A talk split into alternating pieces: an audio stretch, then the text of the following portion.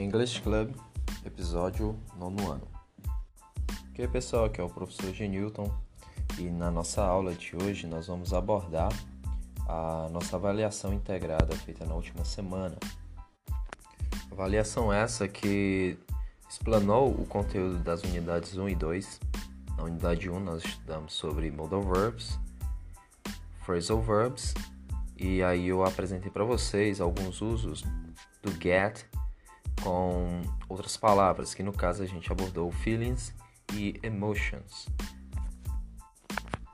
Já na unidade 2, nós trabalhamos um pouco mais de vocabulário e o conteúdo de slangs.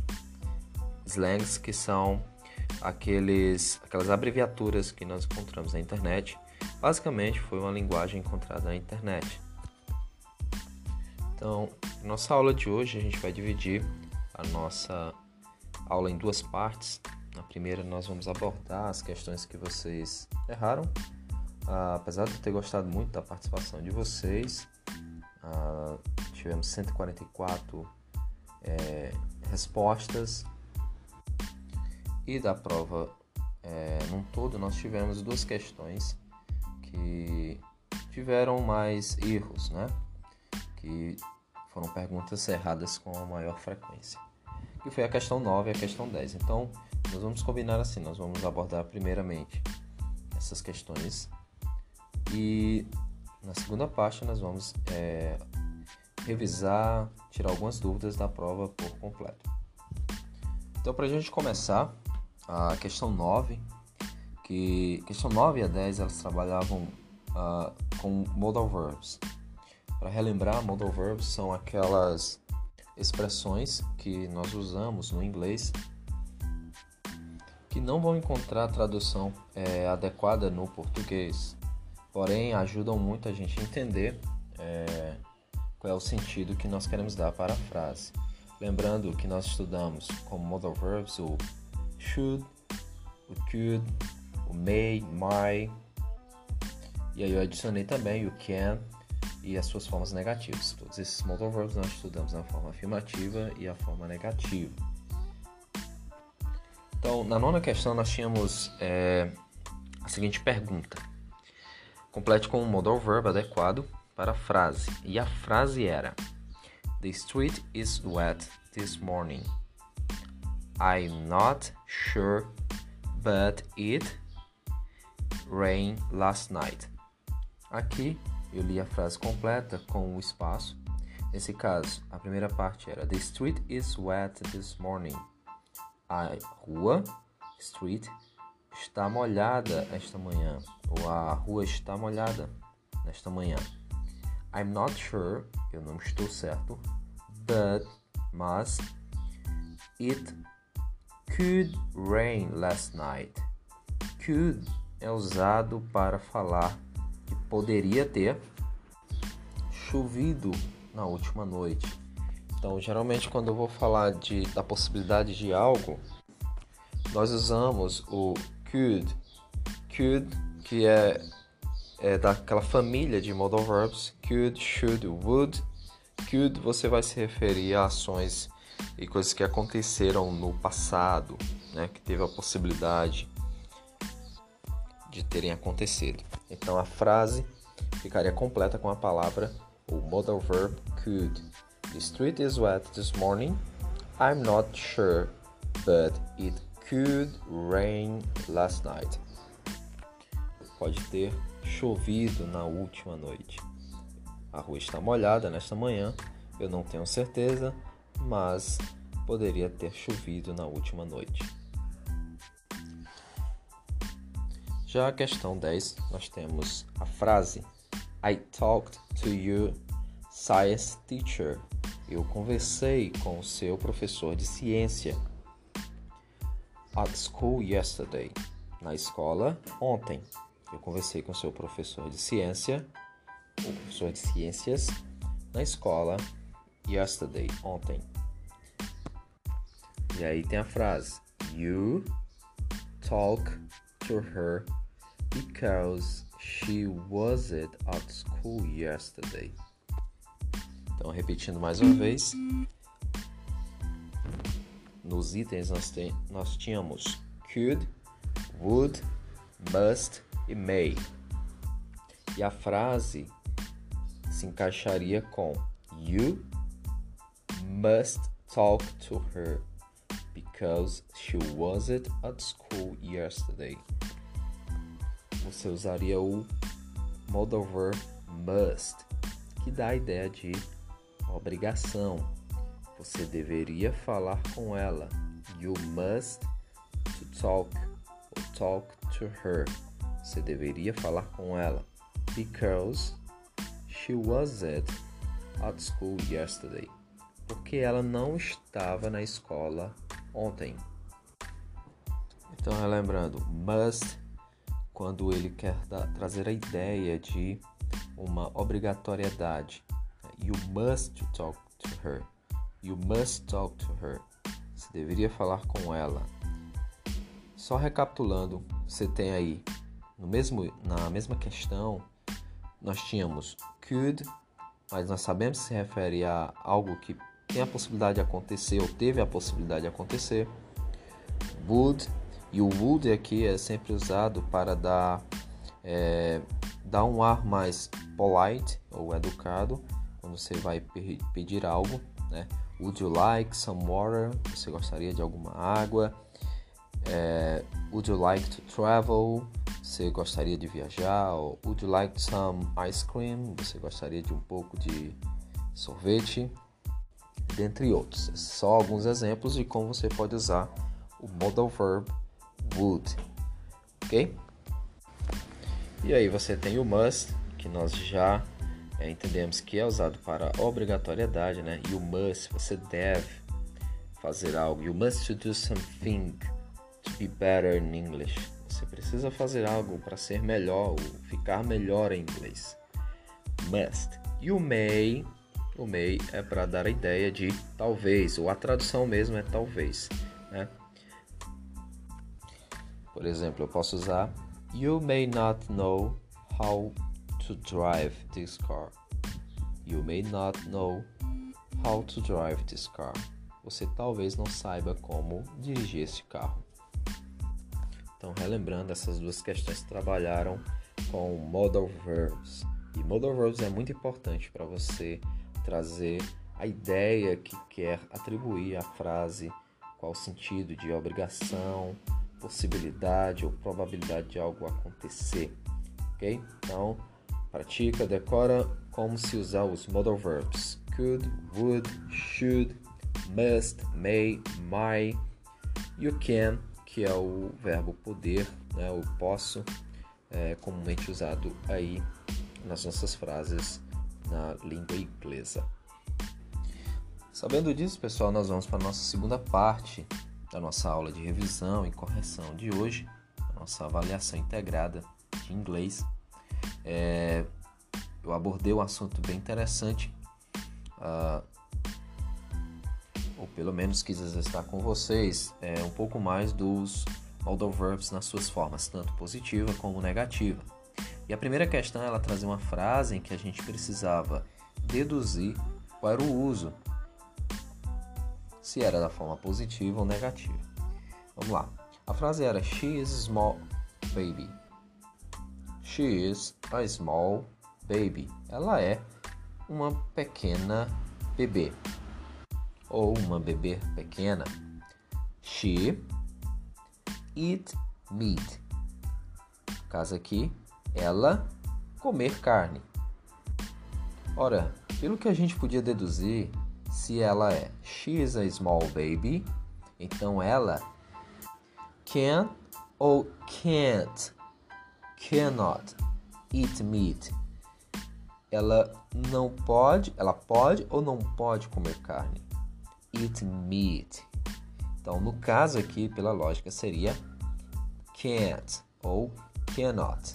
Lembrando que toda a vida no inglês, quando você tem um apóstrofo aí em cima da palavra ou no meio de duas letras, você tem a contração dessa palavra, é a sua forma contraída e geralmente acontece na forma negativa. Então, she's a small baby, she can't eat meat. Item B. A segunda questão, ela também continua colocando uma frase e trabalhando o uso dos modal verbs da forma positiva ou negativa. Então, no caso aqui, a frase é She is will. Ela está doente. Will. Aqui é doente. She is ill. So, she must see the doctor. No caso, nós usaríamos o que? Must. Porque ela deve ver o médico se ela está ill, doente. She must see the doctor. Ela deve ver o doutor, ela deve ver o médico. She must see the doctor. Então, pela dedução, fica muito fácil quando a gente compreende uh, qual é o uso dos modal verbs. E agora a gente vai para a nossa aula, ou pelo menos para responder as questões de slangs, que são as gírias no inglês. A maioria das gírias foram tiradas de usos é, da internet, né, de grupos. Ah, muitas vezes a gente conversa pelo WhatsApp e usa algumas abreviações. Também foi trabalhado ah, sobre as abreviações no capítulo onde tem aquele artigo sobre a Internet Language. Então vamos lá. Na terceira questão nós temos a abreviação BFF. BFF. O que, que significa? BFF, Brother, Best Friends Forever, é Oh My God ou Thanks. Está na cara que é Best Friends Forever. Best Friends Forever. Melhores amigos para sempre. BFF. Esse é o significado dessa slang. A quarta questão traz outra slang, né? A abreviação em BCZ. Então, BCZ significa o quê? Before, best, brother ou because. Então aqui a gente tem um dado interessante porque because dá esse esse som de Z no final, por isso que na abreviação você tem BCZ. Então a resposta correta seria D, because porque o som do S aí no inglês tem um som de Z, because. E aí é interessante que você reveja todas aquelas abreviações, né? Como a gente viu, WhatsApp, que é as soon as possible, dentre outros, você vai ver várias abreviações ou slangs usados no inglês. Vamos para a quinta questão.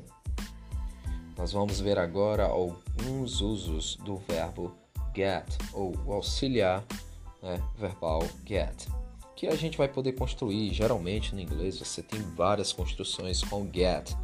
Não dá para traduzir todas elas porque depende muito do seu contexto. Então, o get você tem inúmeras aplicações no inglês. Conforme você vai aprendendo, vai utilizando get, vai percebendo como é que se aplica, muito mais fácil de entender e até de falar o inglês, vai, é, você vai perceber que vai ficar. Então vamos lá. Nesse caso aqui, ele coloca já a tradução. Na quinta questão nós temos em inglês, usando o auxiliar get, como posso falar ficar assustado? Ficar assustado. Como é que eu posso falar isso? É com get scared, get tired, get hungry ou get thirsty. Nesse caso, nós temos a letra A, get scared scared, o verbo aí, né? Assustado.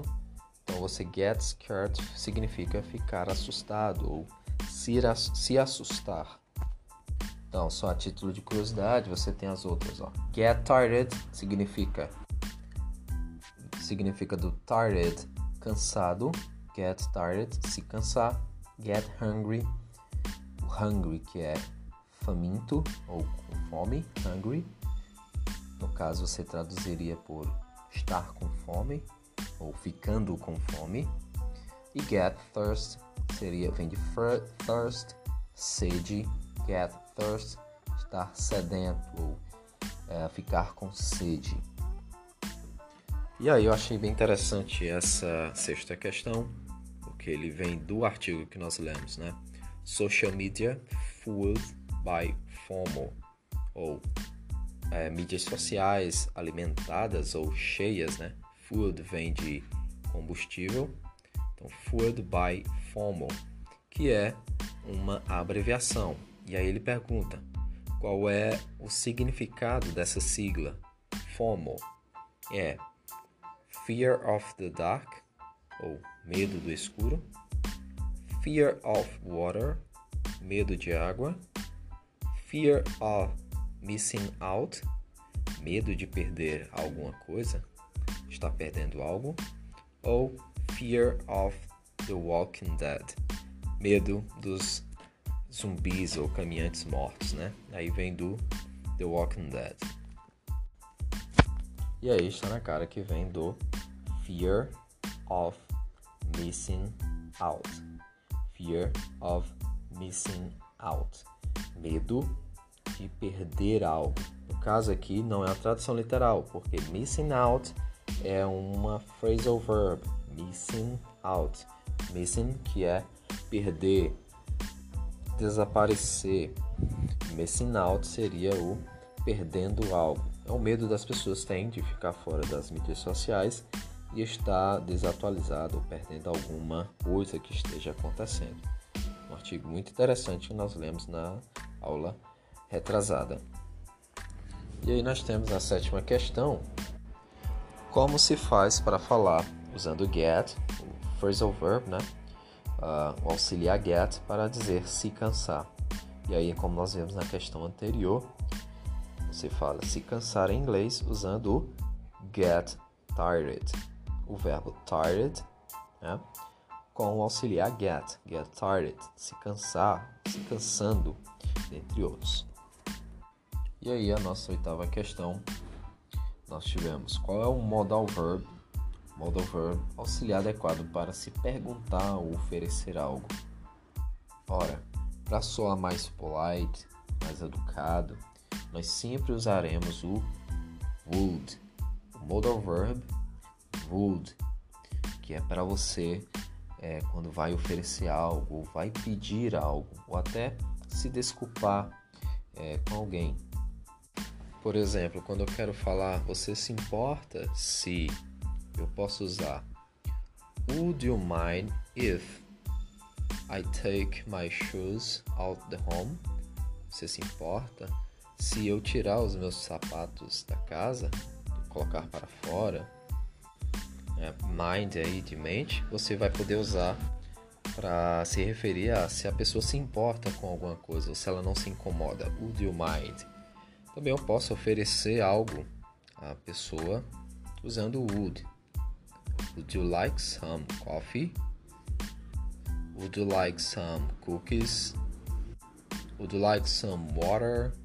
Ou whatever, você pode usar aí para o que você quiser. Mas a diferença é que você vai soar muito mais educado, polite com as pessoas. E isso é muito importante não só no inglês, mas como no português, ok? Então, pessoal, por hoje é só. Essa foi a nossa revisão, correção dos exercícios da nossa avaliação integrada. Nós vamos continuar as unidades na segunda metade da unidade 2 para iniciar a unidade 3. Espero que vocês estudem. Aqueles que têm atividades atrasadas, é, entrem em contato comigo para poder ajudar a colocar em dias. Né? Não deixem de participar. Qualquer dúvida, podem entrar em contato com o professor. Estamos aqui para ajudá-los. Então, um abraço em todos e até a nossa próxima aula. Bye bye.